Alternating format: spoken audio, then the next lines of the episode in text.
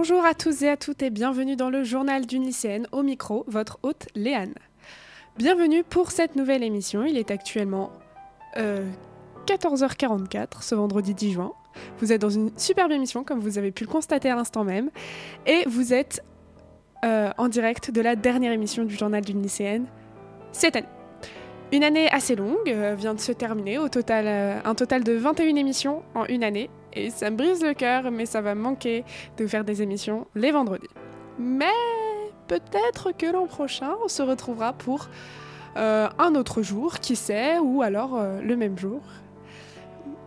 Mais par contre, ce qui ne changera pas, c'est la même émission. Enfin bref. Euh, on fera euh, ça plus tard. on fera les adieux plus tard. Euh, on va passer au programme d'aujourd'hui. Est-ce que vous êtes prêts? Je sais pas pourquoi j'attends une réponse. Je. Oui, bon, on perd pas les bonnes vieilles habitudes.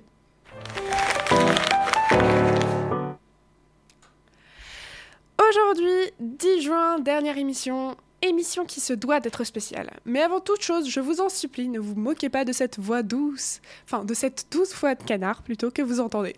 C'est ce qu'on appelle un rhume. D'accord? Donc on évite de se moquer, s'il vous plaît. Euh, dans le milieu des malchanceux. Deuxièmement, deuxième chose, euh, vous pouvez retrouver cette douce voix euh, dans la dernière émission des Choupottes de l'année qui a été tournée mercredi, deux heures de bon délire.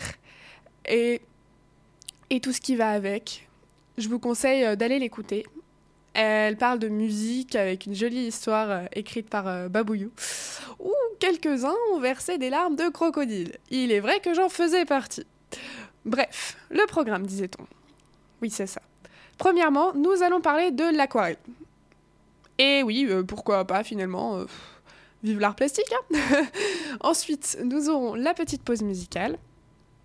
Et nous parlerons du stress, parce que oui, certaines épreuves du bac ou du brevet arrivent encore, et le stress, et le stress va avec. Il serait peut-être de, temps d'apprendre à le contrôler. En fait, je me fais un mémo à moi-même, c'est parfait. Enfin bref, vous saurez ça plus tard. On part tout de suite, pardon, on part tout de suite sur l'aquarelle. C'est parti.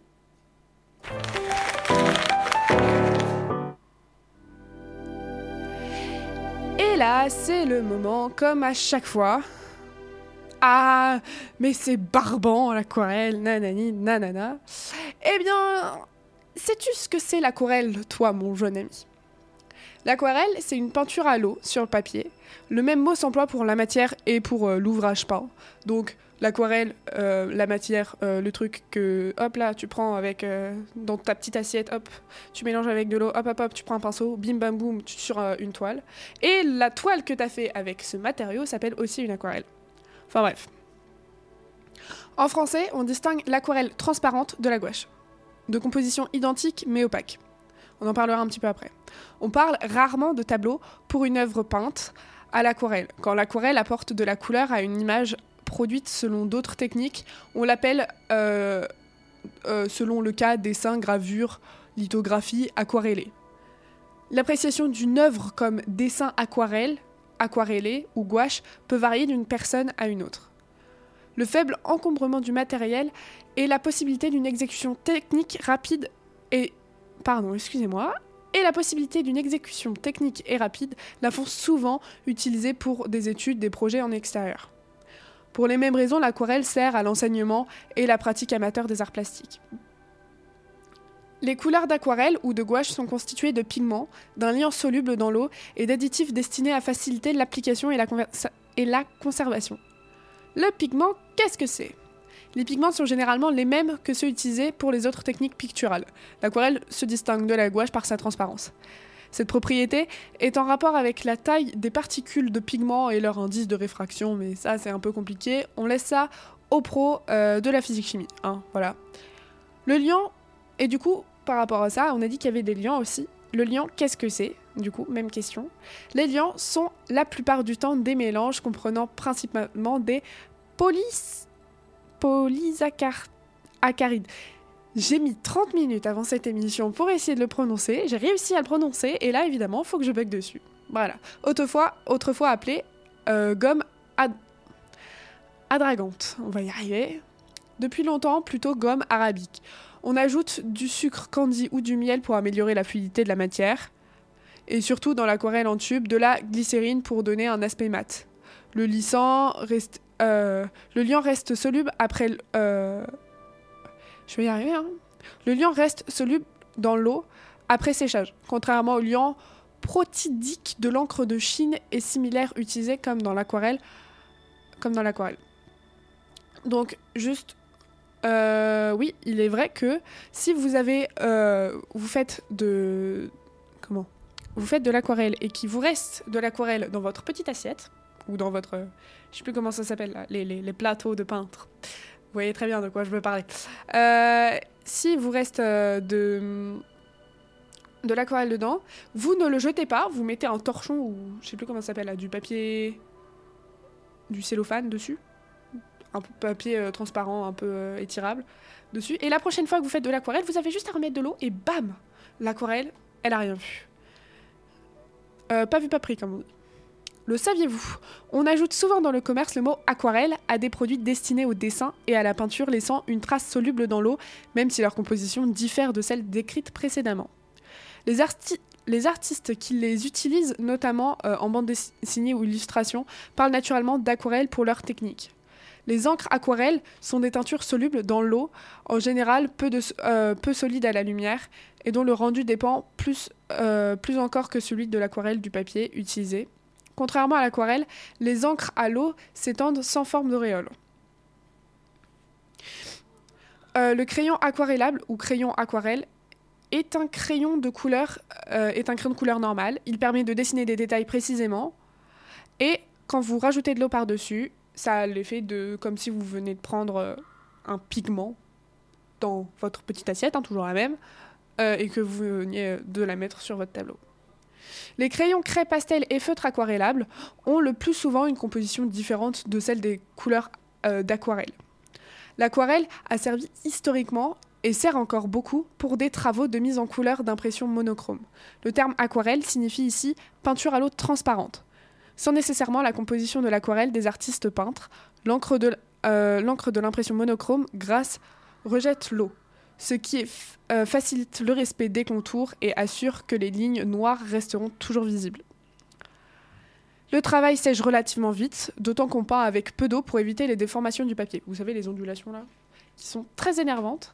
Euh, si jamais ça vous arrive, petite technique, vous prenez deux dictionnaires, vous mettez votre truc, euh, vous, prenez deux dictionnaires pardon, entourés de cellophane, hein, toujours la même chose, papier, papier transparent là, étirable, et vous les mettez sur votre dessin à l'aquarelle et ça restera droite, droit, pardon, pas droite, ça restera droit et c'est trop bien comme technique. Je vous conseille de l'utiliser.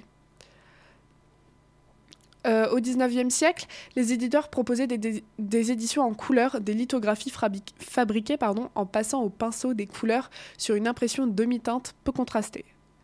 Le même procédé a, servi en cartographie et pour la mise en couleur de photographies. Au XXe siècle, les coloristes de la bande dessinée, ont, utilisé des méthodes similaires.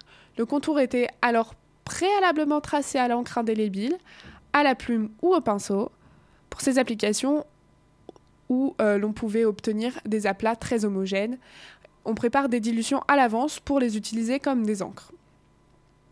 L'aquarelle a servi et sert encore beaucoup pour les euh, notations colorées dans le dessin, notamment de mode, de botanique, de zoologie, d'architecture et comme la gouache pour les livres de coloriage. En peinture, on considère aujourd'hui généralement que le terme défini en fait une technique plus qu'un matériau. Donc le terme aquarelle euh, en fait une technique plus qu'un matériau. Le travail à l'aquarelle se fait sur un papier, vierge avec tout au plus une mise en place légère tracée au crayon. Cela n'exclut pas que des artistes puissent lever des croquis coloriés sur le motif avant d'exécuter l'aquarelle proprement dite sur le papier vierge. Euh, une partie des artistes et des amateurs considèrent que euh, certaines œuvres ne méritent pas la, qualification d'aquarelle quand un ouvrage euh, est réalisé exclusivement avec des couleurs transparentes, mates, sans empattement, sans traces de crayon, sans noir, ni blanc, ni couleur opaque. ni autre peinture qui ne, euh, se dilue plus une fois sèche.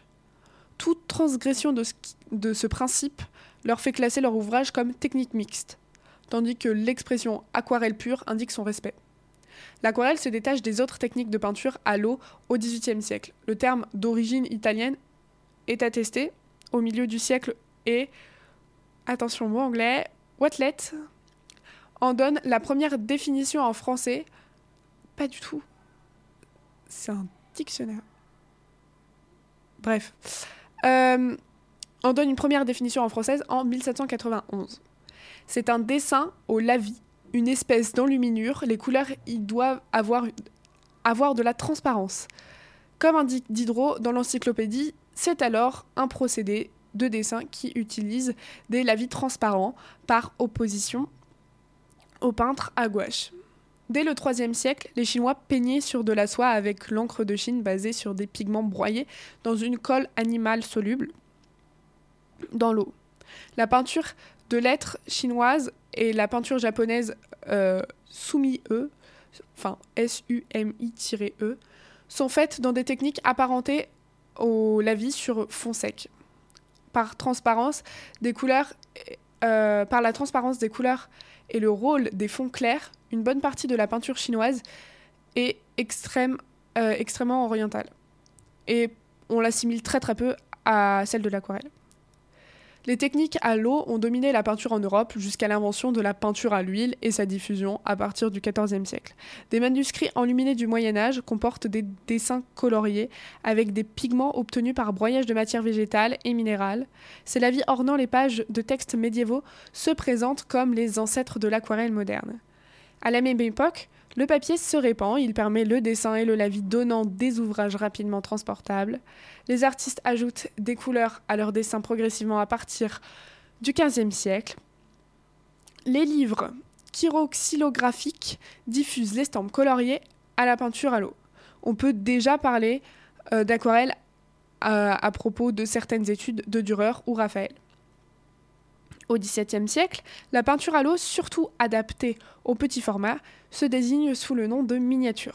Elle est plus délicate, elle veut être regardée de près, on ne veut pas la faire aisément qu'en petit. On ne peut la faire aisément qu'en petit, pardon. On ne travaille que sur du vélin ou, sur des tablettes, et les couleurs ne sont euh, détrempées qu'avec de l'eau gommée. Cette peinture cette peinture tient de la gouache ou de l'aquarelle selon la façon dont l'artiste préparait ses couleurs. Particulièrement adaptée aux notions précises, euh, Holbein l'utilise au XVIe siècle pour réaliser des portraits en miniature et Gaston d'Orléans l'intègre à ses planches naturalistes. La peinture à l'huile plus grande et plus durable garde la préférence des commanditaires de la peinture. Les peintres réservent la peinture à l'eau aux études préparatoires et à certains travaux personnels, comme euh, les peintres de fleurs et les paysagistes, etc. Euh, etc. Euh, dans les plus connus, on a Hendrik Averkamp, Albert Siup, Jean van Goyen, Adrienne van Oostad, euh, voilà, enfin c'est des noms quoi. je, les je les prononce euh, pas particulièrement bien, comme quasiment tous les noms. Euh, le plus connu dans le, dans le paysage, c'est. Alors juste, laissez-moi retrouver son nom. Louis Gabriel Moreau, je crois. C'est un italien, je crois. Je suis pas sûre, hein. vraiment je suis pas sûre. Et il utilise en gros, il utilise l'aquarelle euh, dans ses paysages. Euh, voilà. Et euh, c'est là-dessus, c'est sur cette belle anecdote, que cette chronique s'arrête. Et oui, je sais, toi, tu es déçu. Mais ne t'inquiète pas, puisqu'on va passer à quelque chose de très intéressant, la musique de la semaine. Sois prêt, tu n'es pas prêt pour la musique qui arrive. Donc, comme je viens de le dire à l'instant, nous allons passer à la musique de la semaine, qui est Until I Found You de Stephen Sanchez. Musique que vous avez sûrement dû entendre plusieurs fois sur les réseaux sociaux, elle passe pas mal en ce moment. Allez, je vous souhaite une bonne écoute et à tout de suite sur de la 90.2.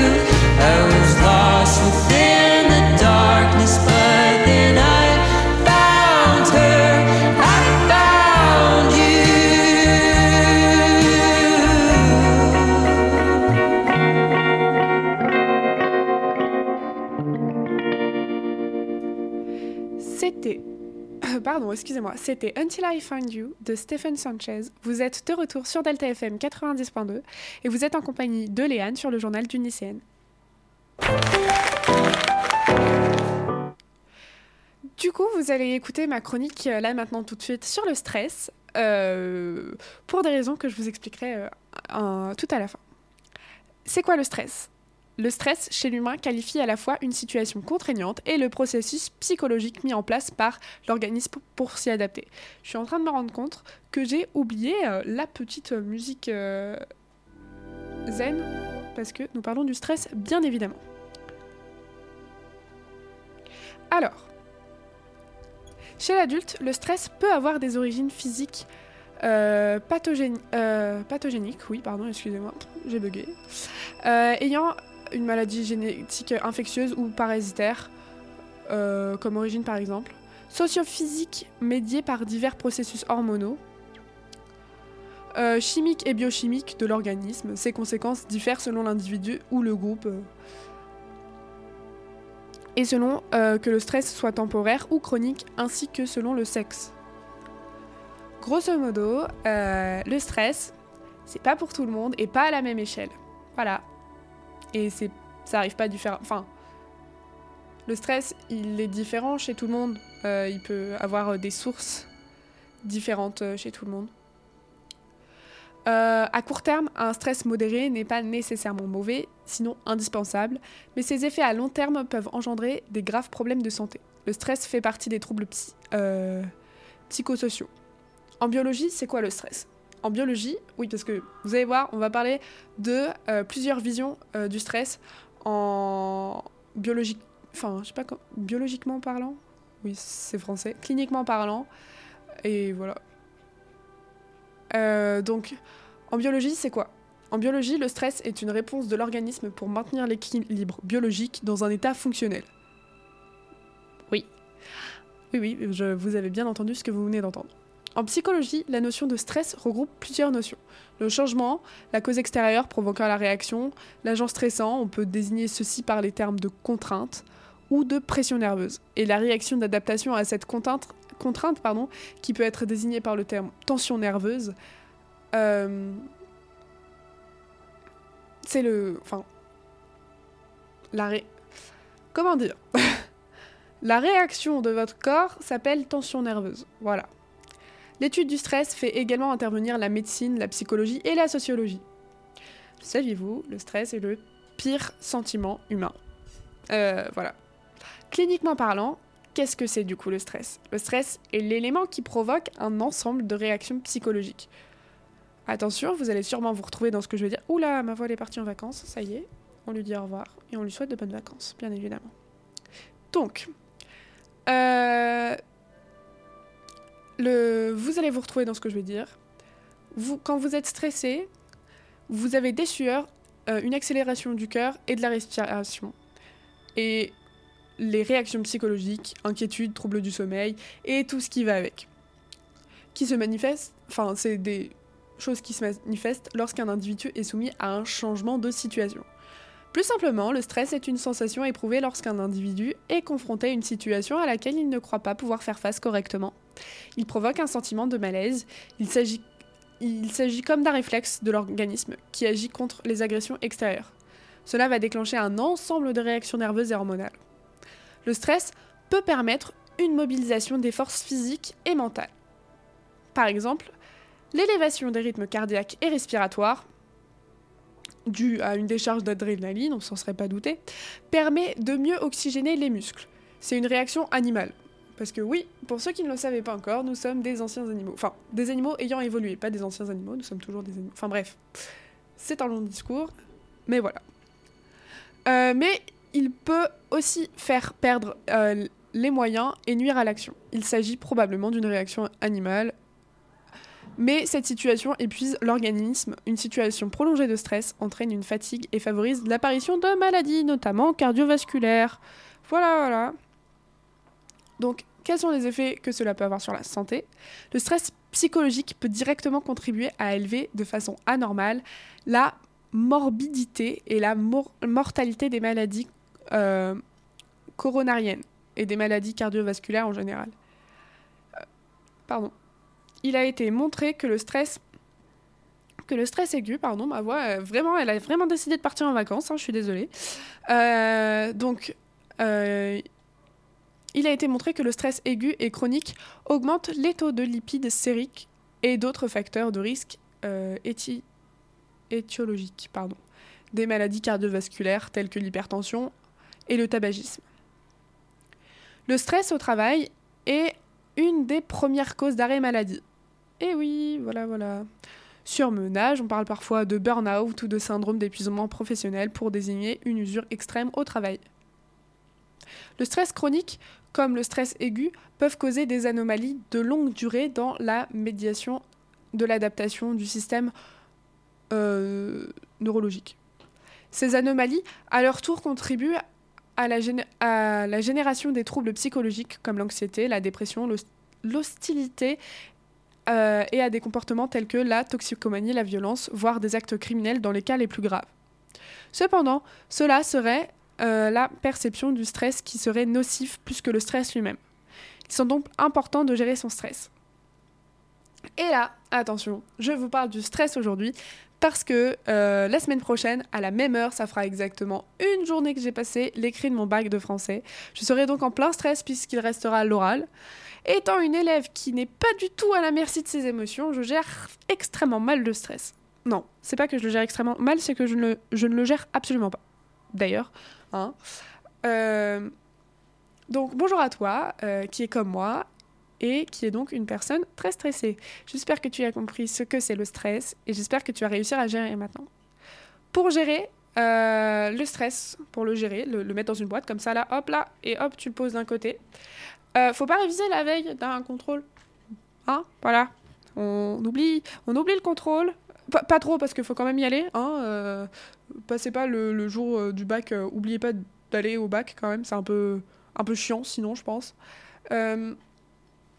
donc, faut pas réviser la veille. euh, vous devez faire, faire, du sport. On m'a dit ça. Enfin. Euh, on, m'a dit, dit qu'il fallait faire du, sport la veille des examens. N'étant pas une personne euh, qui très sportive, faites de la musique. C'est bien la musique. Oui, la musique, c'est bien. vous pouvez faire aussi de la cohérence cardiaque. Donc la cohérence cardiaque, c'est des trucs qui permettent de gérer votre respiration. Euh, donc par exemple, il y a des vidéos sur YouTube euh, et sur, euh, sur Google, sur YouTube et sur des applications sur vos téléphones. C'est en fait une petite bille qui monte et qui descend. Et vous inspirez quand la bille elle monte et vous expirez quand ça descend. Et en fait, ça, ça réduit le stress parce que ça réduit le. le...